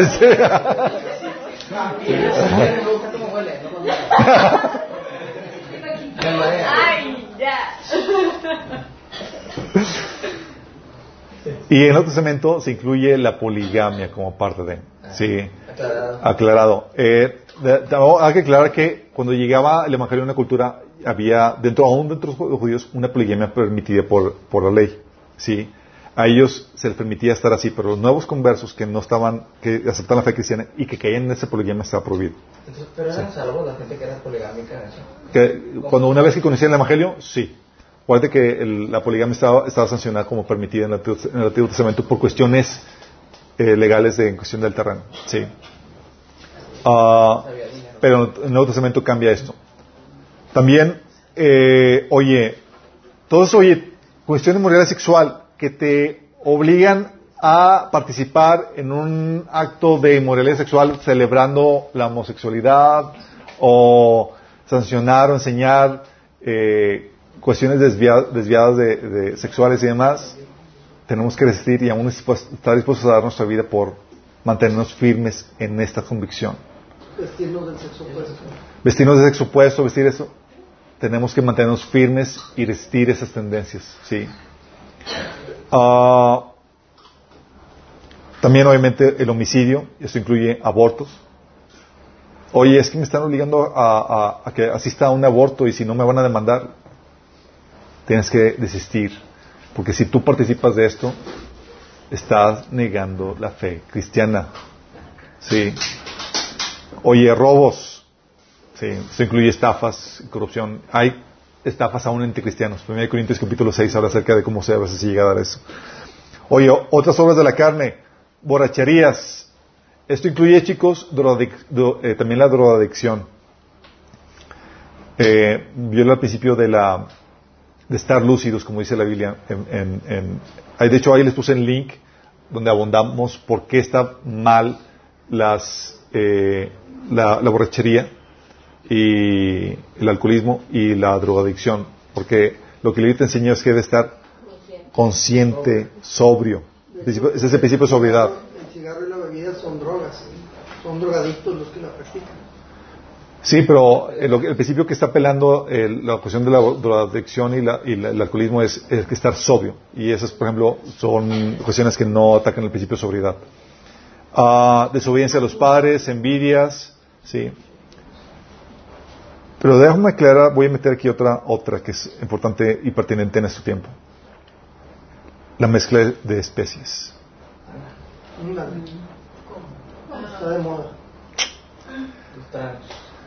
Debido a, la- a los avances en la genética, chicos, es algo que se está empezando a dar. Y la agenda del transhumanismo quiere llevarte a, quiere llevar a la humanidad a modificar el, ser- el, el- el ADN humano para, para llevarlo al siguiente paso de la evolución. Bueno, la Biblia ordenó que las cosas se reprodujeran de acuerdo a su género. Génesis 1.24 dijo Dios que produzca la tierra seres vivientes, animales domésticos, animales salvajes y reptiles según su especie. Fíjate la ordenanza, Señor, que se reproduzca de acuerdo a su especie. ¿Sí?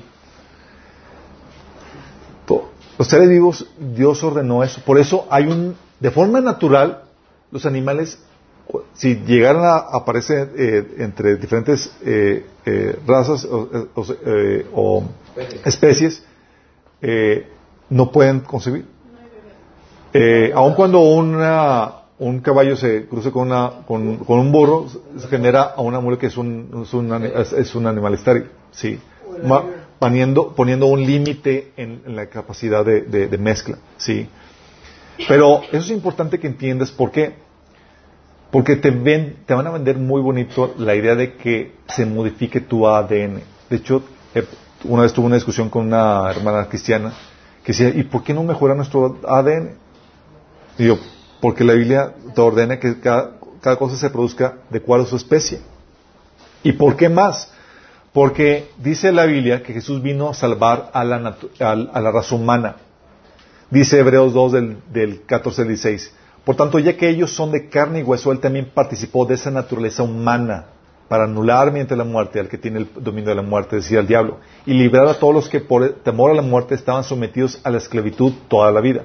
Pues ciertamente no vino en auxilio, auxilio de los ángeles, sino de los descendientes de Abraham, es decir, a los seres humanos que profesan la fe de Abraham. Seres humanos, chicos.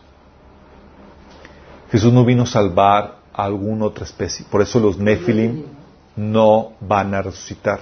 Ni siquiera. Eso pasa directo al agua de fuego. Sí. Ah, si cambian tu ADN y dejas de ser humano, Está siendo redimible. estás siendo redimible. Los perritos que se cruzan en diferentes razas siguen siendo perros. O sea, pero, o sea, que no son redimibles las, cosas que no son humanos. O sea, los animales. Jesús vino a, a- a- a redimir toda su creación, toda su creación, sí. Pero el sacrificio paga por todo eso. Pero en cuestión de, de género humano, como consideran nosotros, es a la raza humana, no cualquier otra, otra desviación o desvirtuación, sí.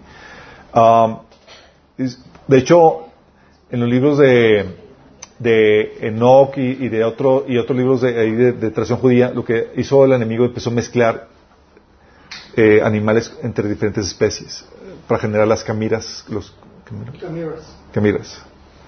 Ah, cosa que se está empezando a dar en laboratorios. Están mezclando quimeras en quimeras, quimeras en español. Sí, quimeras.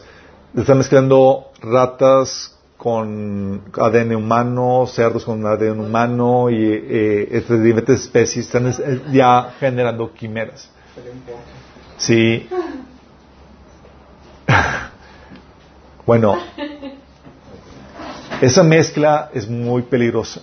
Y dices, oye, pues voy a permitir que cambie mi ADN. Estás violentando el mandato de Dios en ese sentido y corres el peligro de, De que pierdas la redención. Porque vino solamente por género humano. Y tu ADN determina qué especie eres. ¿Cambias tu ADN? Obviamente sabemos que hay rangos de variación o mutación en el, en el, en el ADN humano que está dentro del rango humano. Oye, pues una situación con síndrome, una persona con síndrome de Down por una mutación está dentro del rango humano. Oye, que cambiar el ADN por- para cambiar los ojos de color está dentro del rango humano. Pero cuando ya empiezan a mezclar diferentes especies, ya te metiste a violentar este principio. Y ya dejaste de ser una especie, la especie humana. Ah, ¿Qué otra cosa?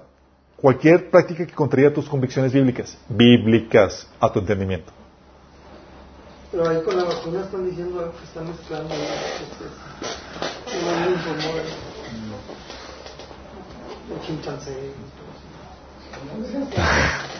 Dice Romanos 14, 22, 23 con respecto a las convicciones bíblicas. Tal vez tú creas que no hay nada, que no hay nada malo en lo que haces, pero manténlo entre tú y Dios. Benditos son los que no se sienten culpables por hacer algo que han decidido que es correcto. Pero si tienes dudas acerca de si debes o no comer algo en particular, entonces es pecado comerlo, pues no eres fiel a tus convicciones. Si haces algo que crees que está mal, pecas. En principio todo además es, oye, sé que algo, esto, según mi entendimiento bíblico, esta- además, estas cosas están mal, debo permanecer, fiel a esas convicciones. Ceder a ellos y pecar voluntariamente en ese sentido, te estás tomando camino a negar la fe. Sí, y tienes que ser cuidadoso en eso. Con eso tienes una idea clara de por qué incluso el cristiano está dispuesto a, a defender su, a dar su vida por la Biblia, a dar, eh, a defender su, la- su- a dar su vida por el Evangelio, la esencia, no por cuestiones periféricas, y por prácticas cristianas, y por la moral cristiana. Me desvío de esto, bye bye. ¿Sale? Entonces es, oye, ¿por qué cosas entonces debo dar mi vida y por qué cosas no? Ya tienes una idea clara de que sí y que no. ¿Sí? Pero para estar dispuesto a enfrentar esta persecución y mantenerte firme en la fe, ya sabes lo que vimos. Requieres que te prepares. ¿Oramos? Amado Padre Celestial, damos gracias, Señor, porque tú nos hablas, enseñas, Señor, con claridad qué es lo que tu palabra marca para nuestra vida, Señor. Cuáles son los fundamentos de nuestra fe y cuáles son aquellas cosas por las cuales debemos estar dispuestos a morir y a sacrificarnos. Gracias, Señor, porque podemos con eso, Señor, distinguir la paja del grano, Señor, y quedarnos con la mente con lo esencial, Padre. Que podamos, Señor, ser sabios, ser astutos, Señor, en el manejo, Señor, de, de este conocimiento. Te lo pedimos, Señor, en nombre de Jesús. Amén. Duda. Duda. ¿Qué, ¿Qué pasa